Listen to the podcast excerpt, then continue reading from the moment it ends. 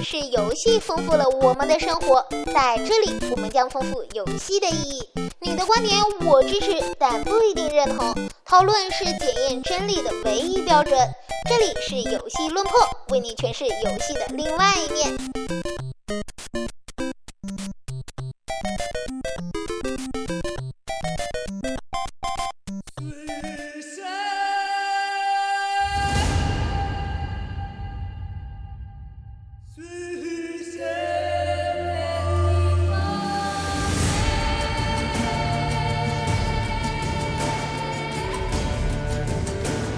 各位听众朋友们，大家好，欢迎收听这一期游戏说的隐藏内容。我是异常，我是叶子，我是大 G。呃，最近有一款游戏即将出年度版，它叫做《巫师三》。之所以这期要讲它，是因为它在去年的年底举行的 TGA 游戏大赏上获得了最佳年度游戏的奖项。作为 CD Projekt 的第三款游戏，能够获得如此荣耀，肯定是非常值得高兴的一件事。那我们今天呢，就来针对这款游戏。进行一系列的分析。本期我们先从它的任务模式开始讲起。呃，那么对于一款 RPG 游戏来说，任务当然是非常重要的一个内容。在一般的游戏中，任务它的作用是推动剧情的发展，然后同时可以让玩家获取一些奖励，并且补充人物和主角之间的关系，或者说补充一些世界观的背景。那在这些游戏里面，任务它是一条。给你规划好的路线，你就按照他说的打多少只怪啊，收集几个素材啊，然后和谁谁谁对话来完成这个任务。他的剧本是写好的，但是在巫师里面，这个剧情是跟其他的游戏不太一样的。首先，如果说巫师和最和别的游戏任务最大的不同在于，我首先要声明一点，就是玩这款游戏的大多数玩家都会不停的存档，而且会有很多很多的存档。因为这个存为什么会要这么多的存档？因为这个游戏的任务系统会跟别的任务系统不太一样的地方在于，就是我们呃你要你要将这个游戏是将很多很多的剧情和对话放到了任务当中。如果你不仔细去看剧情或者看对话的话，你这个呃你可能会不知道这个任务要怎么做，或者说你可能会去让会去做出错误的选择。因为这个游戏足够的开放和自由。所以导致了对于任务上面的目标的选择，还有结局也会有所不同。就主线来说，主线游主线游戏剧情，你可以选择开始不做，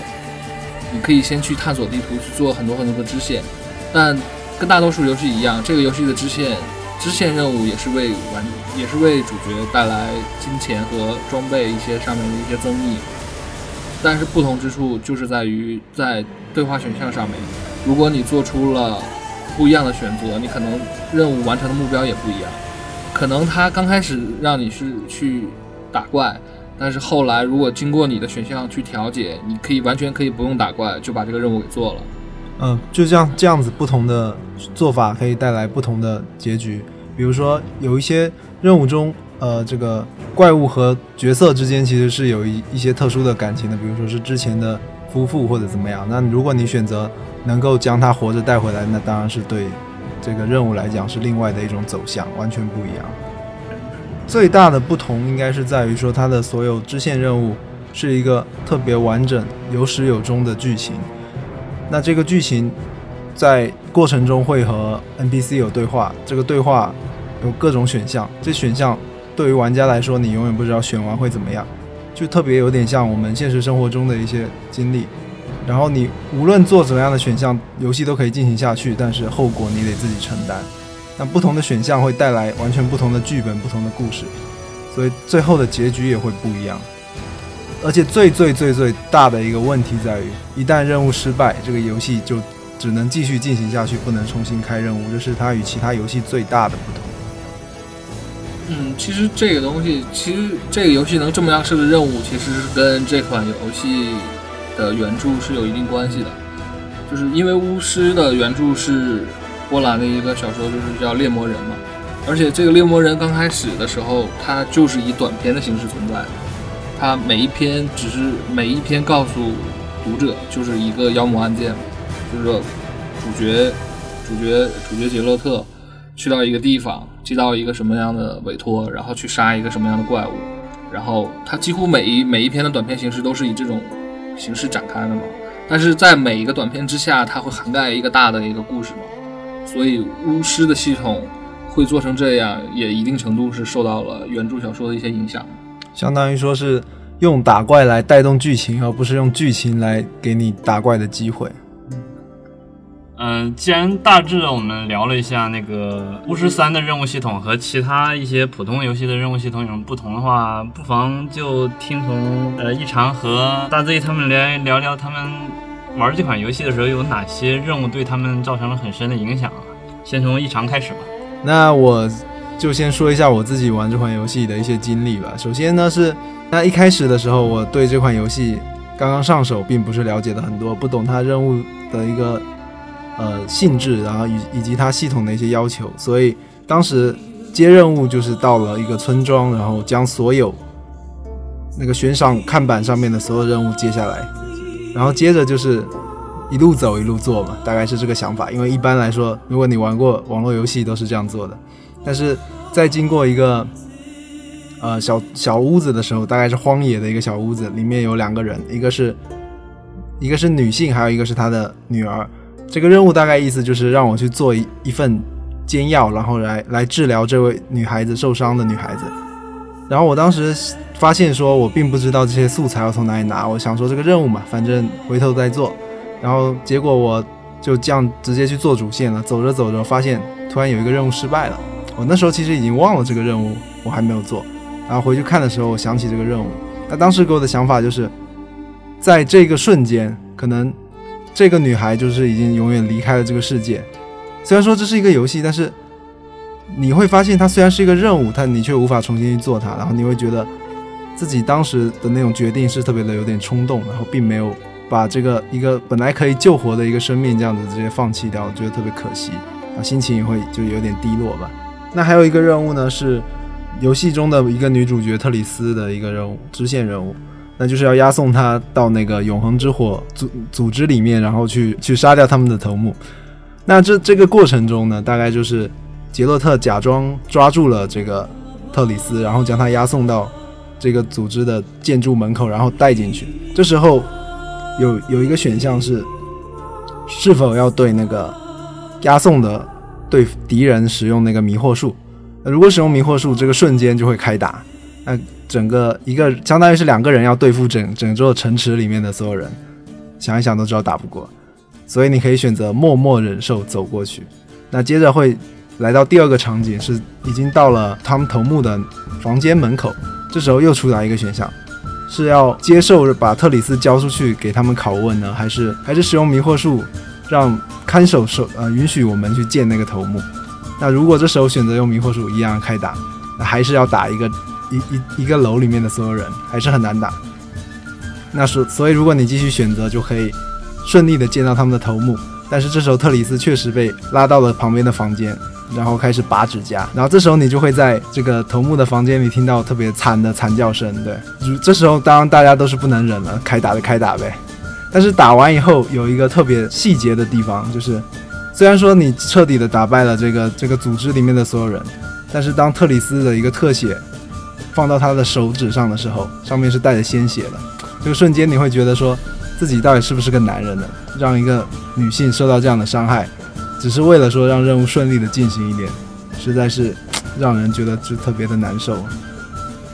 像像我的话，我可能会跟一常不太一样，就是我可能会对剧情上面会有更深究，就是说我会更纠结于剧情剧情的发展，所以我在玩游戏的时候，他那些任务对话我都会看得很仔细。因为生怕自己会选错嘛，但是我就有的时候会碰见几个非常有趣的任务，就其中有一个任务，他那个任务可能就是为了缓解你在打怪时候的一些烦恼啊，或者说是太难，或者说是太繁琐，所以他那个任务就会很简单，刚开始就是告诉你一个老头，他告诉你和他另外一个老头，一个另外一个老头说他是个说他是个哑巴，但他其实不是哑巴，让你去想办法让他说话，唯唯一的办法就是让你去吓他。对，然后这个时候主角就刚开始就因为要给他一笔酬金嘛，所以他就很开心的就去了。他去了以后要吓那个老头，他怎么去吓？他就特别坏。那老头在那休息的时候，他就在老头后面打锣，就是吵他嘛，用特别声音吓他。然后老头就被惊醒了，但是老头不说话。但是过一会儿，然后他又要想办法。老头在在那烤火的时候，他把火给灭了。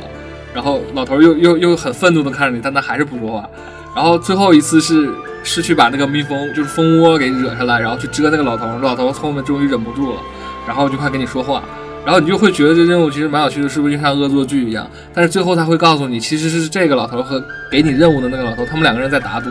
而这个老头他已经行使了三年的誓言，就是我三年之内他不说话，然后就被你这么一下给破坏了。然后这个时候主角就很生气的回去去找那个那找那个给他任务的老头说你为什么要骗我？但是那个老老头就会就会这个时候就会给你一个选项，是就是说是给你一笔钱让你就走，还是你威胁他说以后不要再骗我？那这个时候按道理来说，一般像我这种脾气，我肯定就不能忍。如果能干掉他的话，我肯定会把，我可能就会把剑拔出来。嗯，刚才我像我说的。那个吓人的任务，其实在这里面有很多比较有趣的任务，都是藏起来的，就是看玩家自己能不能发现。就像里面还有那种，就是你会发现波兰人好像波兰波兰社会好像也会存在于一些工作效率低的一些情况出现。像我玩里面还有一个任务叫做“顾客永远是对的”，那个任务就会告诉你，杰洛特就是主角，他之前做委托的时候，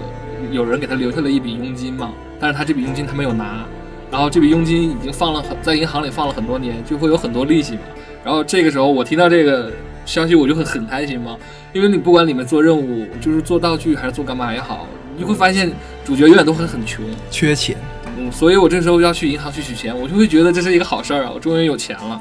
然后去银行的时候，就会发现这远远这既然是给你当成任务去做了，你会发现他永远不会让你很轻易的就拿到这笔钱。